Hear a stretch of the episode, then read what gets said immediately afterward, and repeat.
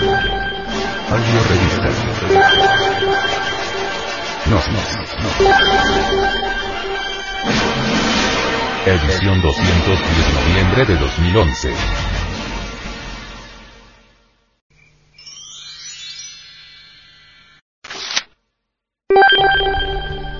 Los principios inteligentes de la naturaleza.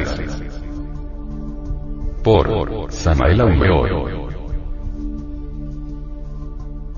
Mucho se ha investigado sobre el origen del hombre y en realidad, de verdad, solo hipótesis es lo que han elaborado los antropólogos materialistas de esta edad decadente y tenebrosa. Si les preguntásemos nosotros a los señores de la antropología materialista, cuál fue la fecha y el modo exacto como surgió el primer hombre, no sabrían ciertamente darnos una respuesta exacta.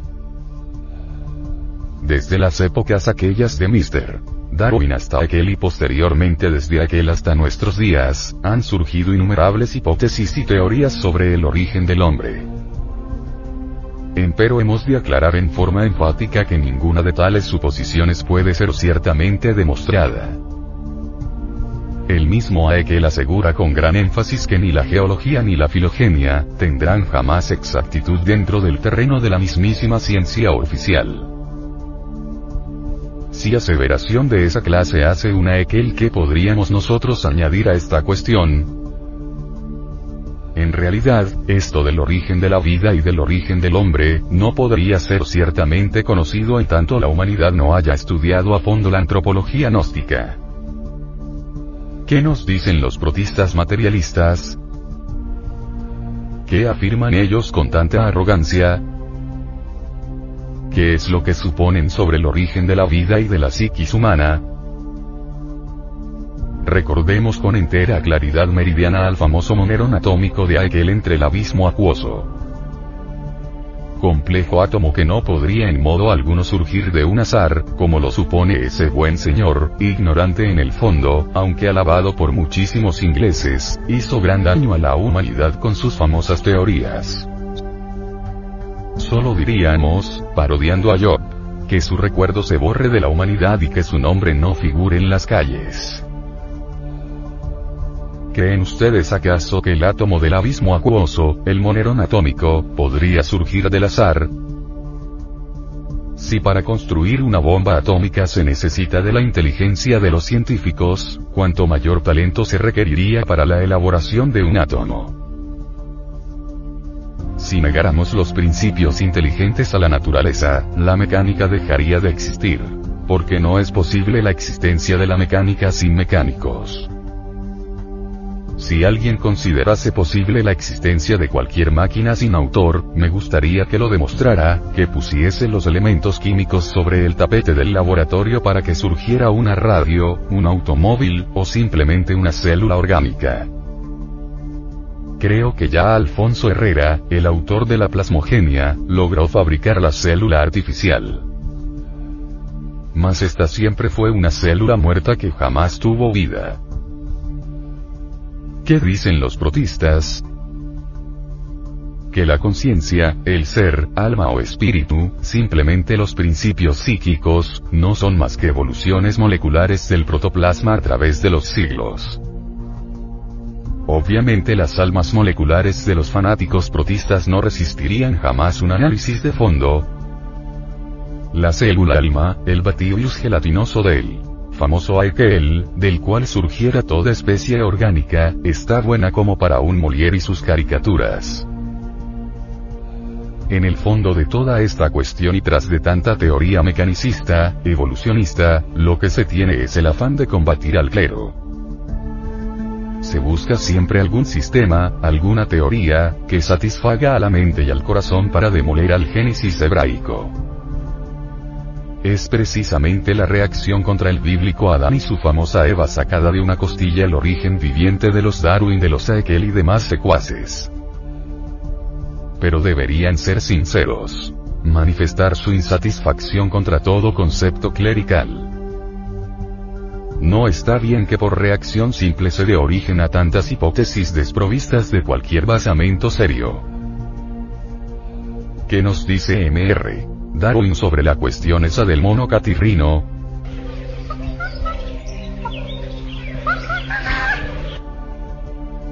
Que posiblemente el hombre devino de allí.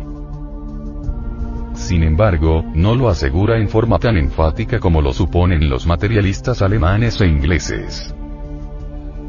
Mr. Darwin, en realidad, de verdad, dentro de su sistema puso ciertos fundamentos que vienen a desvirtuar y hasta aniquilar absolutamente la supuesta procedencia humana del mono, aunque éste sea el catarrino o catirrino.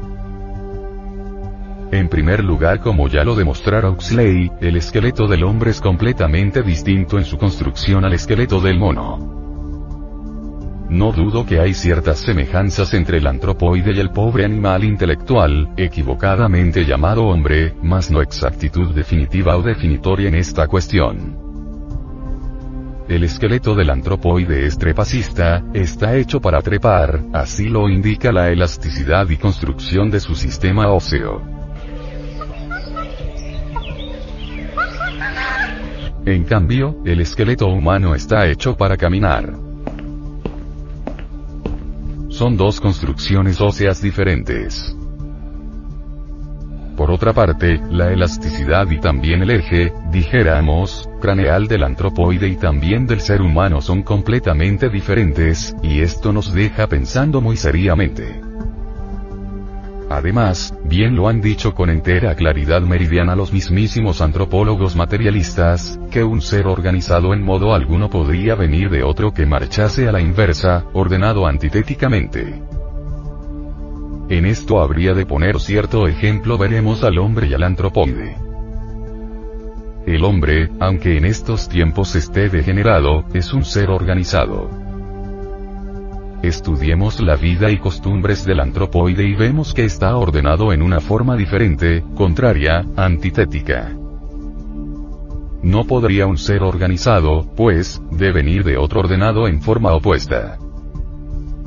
Y esto lo afirman siempre muy severamente las mismísimas escuelas materialistas. ¿Cuál sería la edad del antropoide?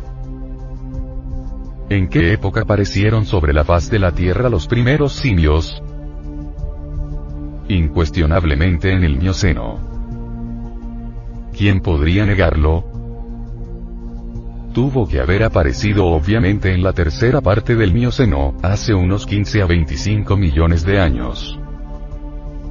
¿Por qué hubo de aparecer sobre la faz de la Tierra los antropoides? ¿Podrían dar acaso alguna respuesta exacta los señores de la antropología materialista, los brillantes científicos modernos, esos que tanto presumen de sabios?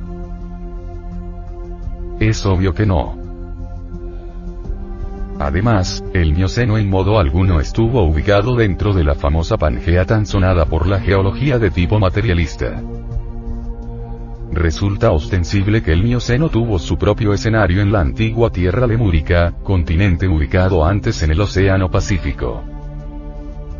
Restos de la Lemuria tenemos todavía en la Oceanía, con la Gran Australia, la isla de Pascua, donde están tallados ciertos monolitos, etc.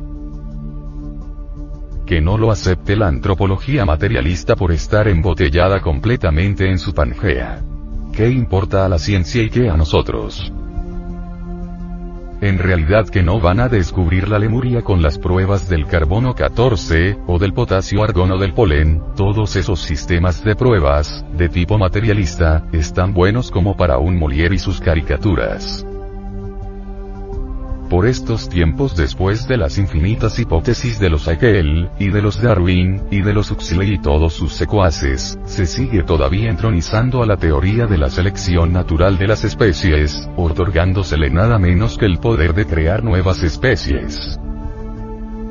En nombre de la verdad, hemos de decir, que la selección natural, como poder creador, es sencillamente un juego de retórica para los ignorantes, algo que no tiene basamentos.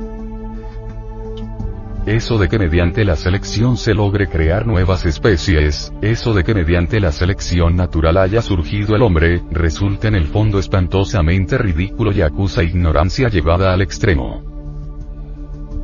No niego la selección natural, es obvio que ésta existe, mas no tiene el poder de crear nuevas especies. En realidad de verdad que lo que existe es la selección fisiológica, la selección de estructuras y la segregación de los más aptos, eso es todo. Llevar a la selección natural hasta el grado de convertirla en un poder creador universal, eso es el colmo de los colmos. A ningún sabio verdadero se le ocurriría semejante tontería. Nunca se ha visto que mediante la selección natural surja alguna especie nueva. ¿Cuándo? ¿En qué época? Se seleccionan estructuras, sí. No lo negamos.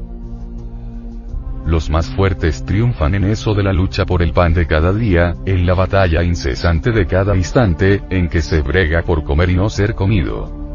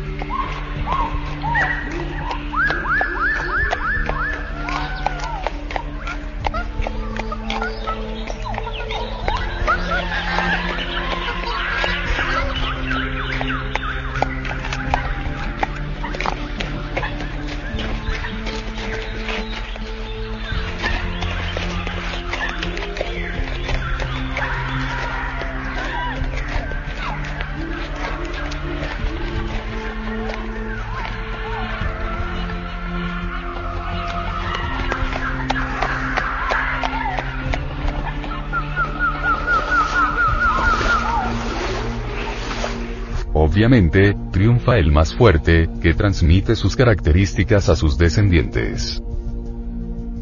Características fisiológicas, características de estructuras.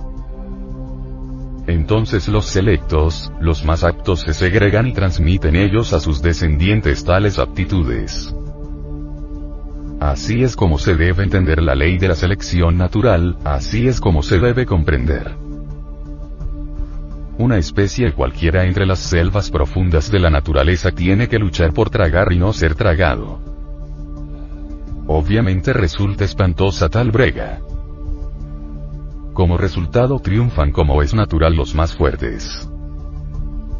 Pero eso no implica cambio de figura, eso no significa nacimiento de nuevas especies. Jamás, ningún científico materialista ha visto que de una especie surja otra por ley de selección natural, no les consta, no lo han palpado nunca. ¿En qué se basan?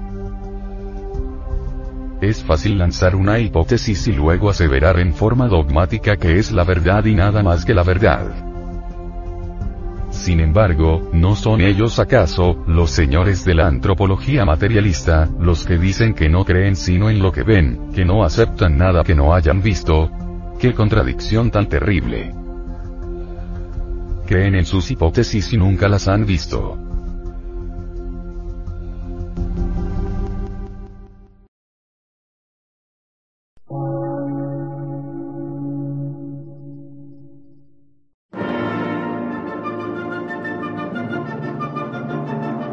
Emisora, gnóstica, transmundial. Por una nueva civilización y una nueva cultura, sobre la faz de la Tierra.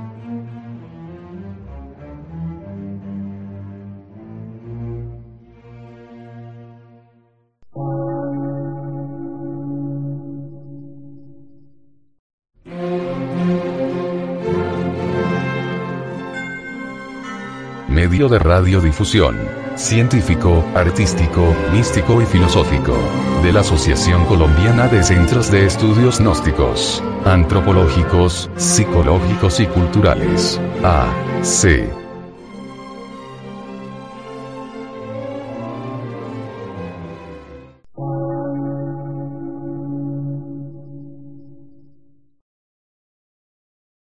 Lectura en movimiento. Difusión sin fronteras.